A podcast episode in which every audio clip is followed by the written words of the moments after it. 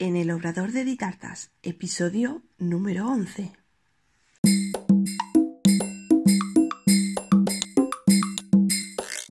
Hola, ¿qué tal? Bienvenida al podcast en el Obrador de Ditartas, donde hablaremos de repostería y conoceremos el día a día de un obrador. Yo soy Diana Verdú, chef pastelera y profesora de la Escuela Virtual de Repostería de Ditartas, donde encontrarás cursos en vídeo de repostería y pastelería y realizamos clases en directo todos los meses. Bueno, llegamos a este episodio número 11. Ya ha salido a la luz el podcast y he tenido un feedback súper interesante.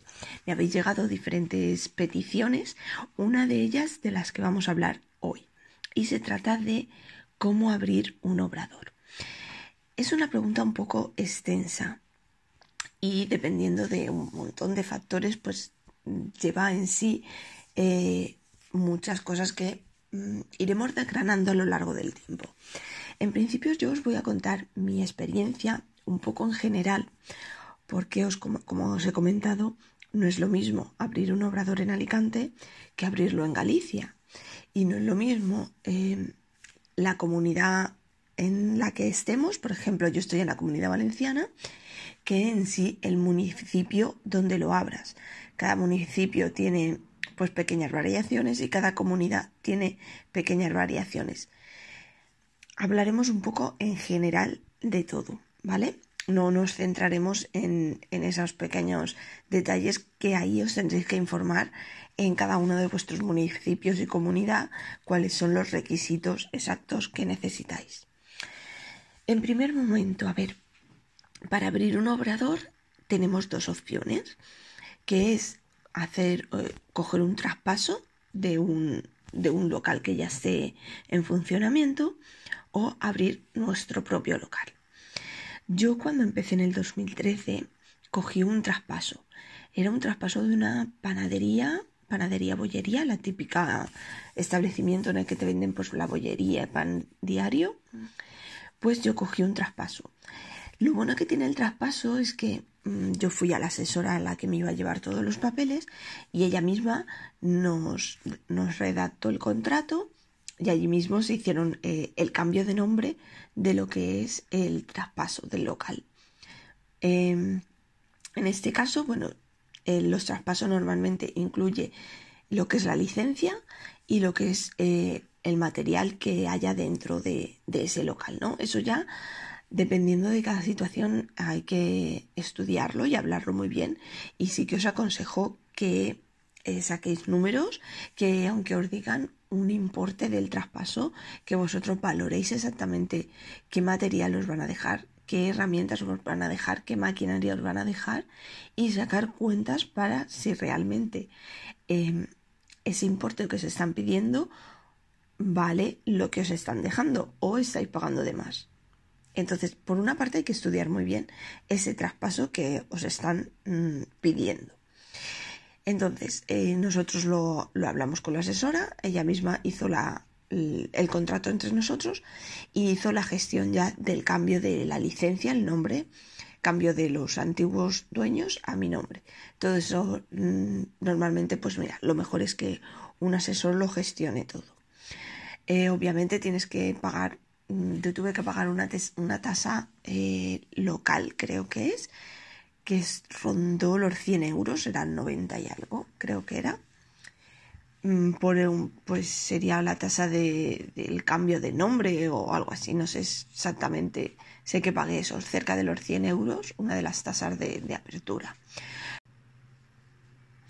Puedes tener varias eh, actividades. Por ejemplo, yo tengo lo que es la elaboración y tengo lo que es eh, la impartición de cursos. Eh, lo que es darte de alta en, en, estas actividades no tiene coste alguno, ¿vale? Simplemente son trámites que igualmente os lo digo, la asesora o lo puede hacer. Luego, en el 2018, yo cambié de local y aquí también al local que fui eh, hice un traspaso, en este caso no era un traspaso de, de, como en el otro, con mobiliario, eh, maquinaria. No, simplemente hicimos un traspaso de la licencia de apertura, porque al local donde fui igualmente tenían una licencia de pastelería. Entonces, simplemente cambiando el nombre, que era un pequeño trámite eh, de papeleo burocrático, pues lo tenías arreglado. Y es mucho más sencillo lo que es el tema del traspaso. Entonces era pues igual, simplemente con trasladarte de local que ya lleva todo su trabajo de desmontar maquinaria, llevar maquinaria y todo lo que, bueno, ya sabéis lo que es una mudanza. Pero en el tema de, traslado era sencillo, simplemente hicimos un, un, traspaso de lo que era la licencia y luego igualmente la asesora hizo el traspaso tanto de cambio de dirección, tanto en sanidad como en Hacienda. Todo eso normalmente la asesora te lo hace, no hay ningún problema y son pues esos comunicados de que te eh, trasladar de local, cambios de dirección.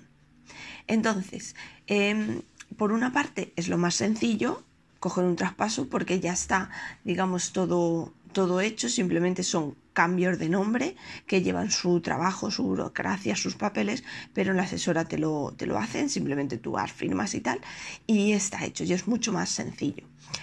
Eh, ¿Qué pasa cuando queremos abrir un local nuevo o, en mi caso, eh, hace un año, en el 2019, volví a cambiar de local y en este caso me fui a un local nuevo? Nuevo me refiero, eh, era un local que llevaba muchos años cerrado, yo cogí ese local, hice todo todas las modificaciones, las obras que, que, necesitaba para adaptarlo a mi obradora como yo lo quería. Entonces eh, ahí era, no era un simple me traslado de local, aviso que me he cambiado de dirección y ya está. No, era como si abriera un local nuevo. ¿Qué significa esto? Que yo tuve que llamar a un arquitecto, que tuve que hacer un, proyecto. Todo eso lo tienes que hacer cuando abres de nuevo en un local, que no ha habido nada. Entonces, em, lleva un coste dependiendo del arquitecto, dependiendo del proyecto, pero eh, por no pillarme los dedos, mínimo eh, ronda los mil euros, lo que es el proyecto del arquitecto, simplemente.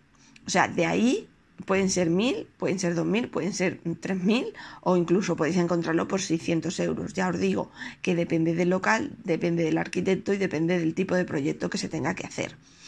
Eh, el proyecto este, bueno, son unos dosieres donde se especifica eh, qué tipo de, de elaboraciones se va a hacer, em, están los planos, mm, tanto del obrador, de los aseos, de cómo van las luces, de, bueno, un montón de cosas que, bueno, eso llamando a un arquitecto, el arquitecto lo hace, lo único que, bueno, ahí ya estamos invirtiendo un dinero importante que hay que tener para poder hacer ese proyecto. Luego, en mi caso, eh, por ejemplo, era un local que Mm, como os digo, lleva muchos años cerrados y tuvimos que hacer toda la instalación eléctrica nueva con mm, todos los requisitos nuevos que hay hoy en día. Claro, esto también va a depender del tipo de local que cojáis. Si cojáis un local de obra nueva que lo tienen ya todo hecho, pues eso, eh, ahí os quitáis también eh, esa inversión que, que, yo tuve que hacer en este caso para cambiar toda la electricidad y adaptarla a lo que me solicitaban.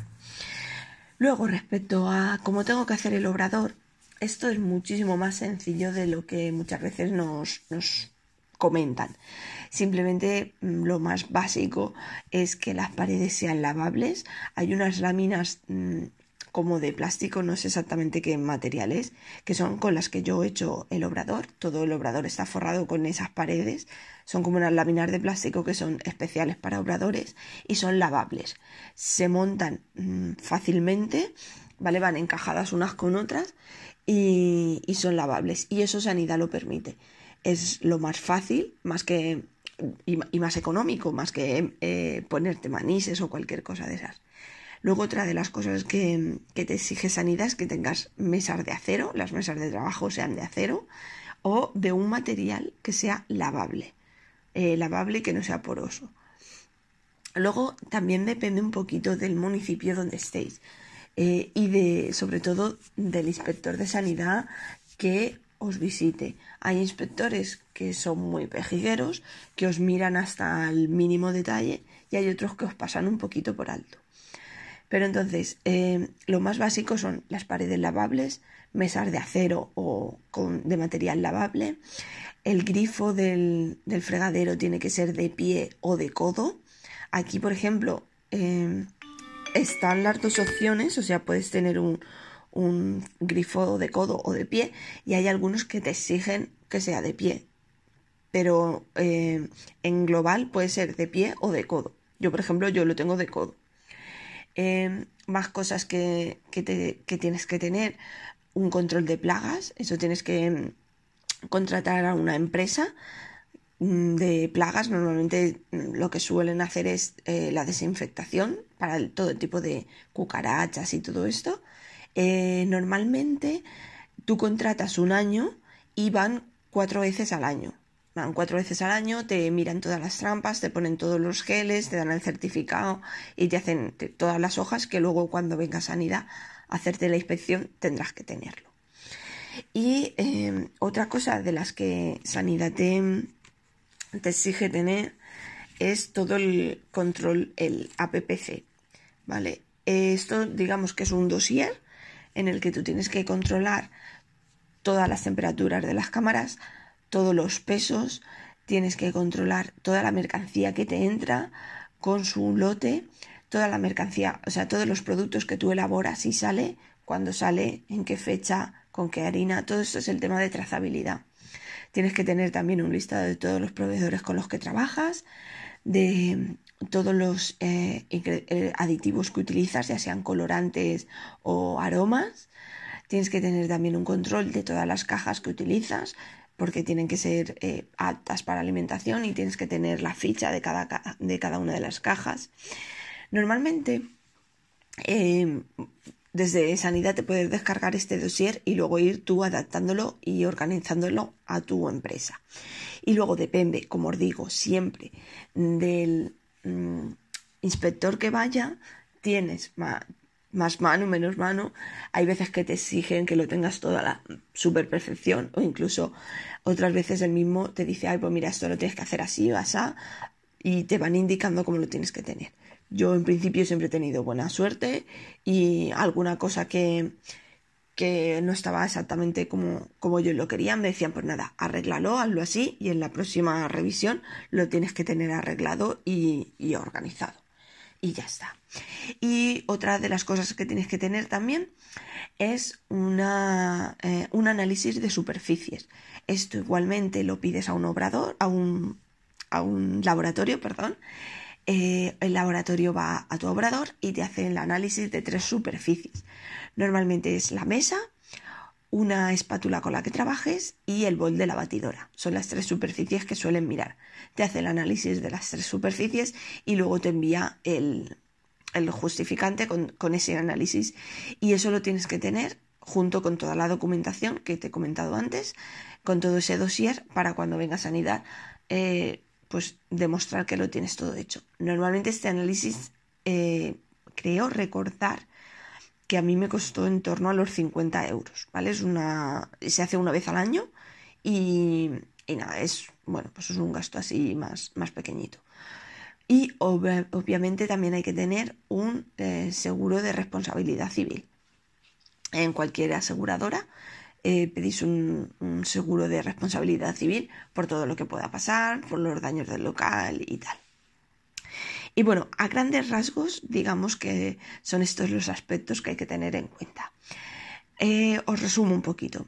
Si cogemos un traspaso, es mucho más, eh, digamos, económico. Simplemente lo que es la documentación en la misma asesoría que te vaya a llevar la gestión te puede hacer el traspaso. Simplemente se cambia de nombre de los dueños que tuvieran ese, ese establecimiento. Estamos hablando del establecimiento no lo pasaría a nuestro nombre. Eh, aquí no se ha hablado del eh, alquiler, ¿vale? Normalmente solemos trabajar con, locales alquilados. El alquiler ya se hablaría directamente con el dueño. No tiene, no tiene por qué el dueño ser el mismo, eh, la misma persona que el que nos está traspasando el negocio. El negocio, digamos que es, pues eso, los materiales que puedan tener y digamos como la, licencia de, apertura, ¿de acuerdo? Entonces con un traspaso esta parte es más eh, fácil porque ya está hecho todo lo que es la apertura, simplemente la cambiamos de nombre. Si hacemos una apertura nueva o nos cambiamos a un local nuevo que no tiene ningún tipo de actividad, hay que darlo de alta todo, hay que hacer un proyecto que no lo tiene que hacer un arquitecto, que mínimo puede rondar unos mil euros. Eh, el alta de las tasas puede rondar sobre los 100 euros. Tenemos que tener un control de, plagas que dependiendo de, de la empresa, yo creo recordar que está en torno a los 200 euros y te hacen cuatro inspecciones al año eh, normalmente todo esto pues es de las plagas de, para las cucarachas y todo esto. Eh, esto hay que tenerlo por ley, no lo exige sanidad. Eh, ¿Qué más? Hay que tener el control de superficies. De, son tres superficies lo que nos miran, mesa, espátula y boles, y está en torno a unos 50 euros aproximadamente. ¿Qué más cosas? Luego todo el tema de, de la PPC, que hay opción de que te lo lleve una empresa. Y ahí depende de la soltura que tengas, de, lo que te quieras implicar o no. Hay empresas que te lo pueden hacer. Precios, no, no os digo porque no, no lo sé exactamente. Yo, el APPC me lo llevo yo todo.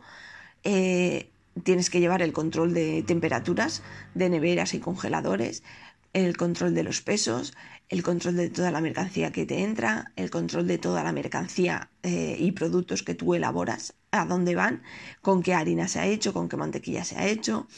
Tienes que tener em, eh, todo, bueno, tienes, en esa serie de documentación tienes que tener también un plano del local, eh, un plan de limpieza, tienes que tener especificado cuándo limpias, con qué limpias, con qué, con qué elementos de limpieza utilizas. Tienes que tener un control de las cajas, de los aditivos. Eh, si os metéis en la página de, sanidad y os podréis mm, descargar exactamente el, dossier, el que os va a guiar en toda la, documentación que tenéis que tener.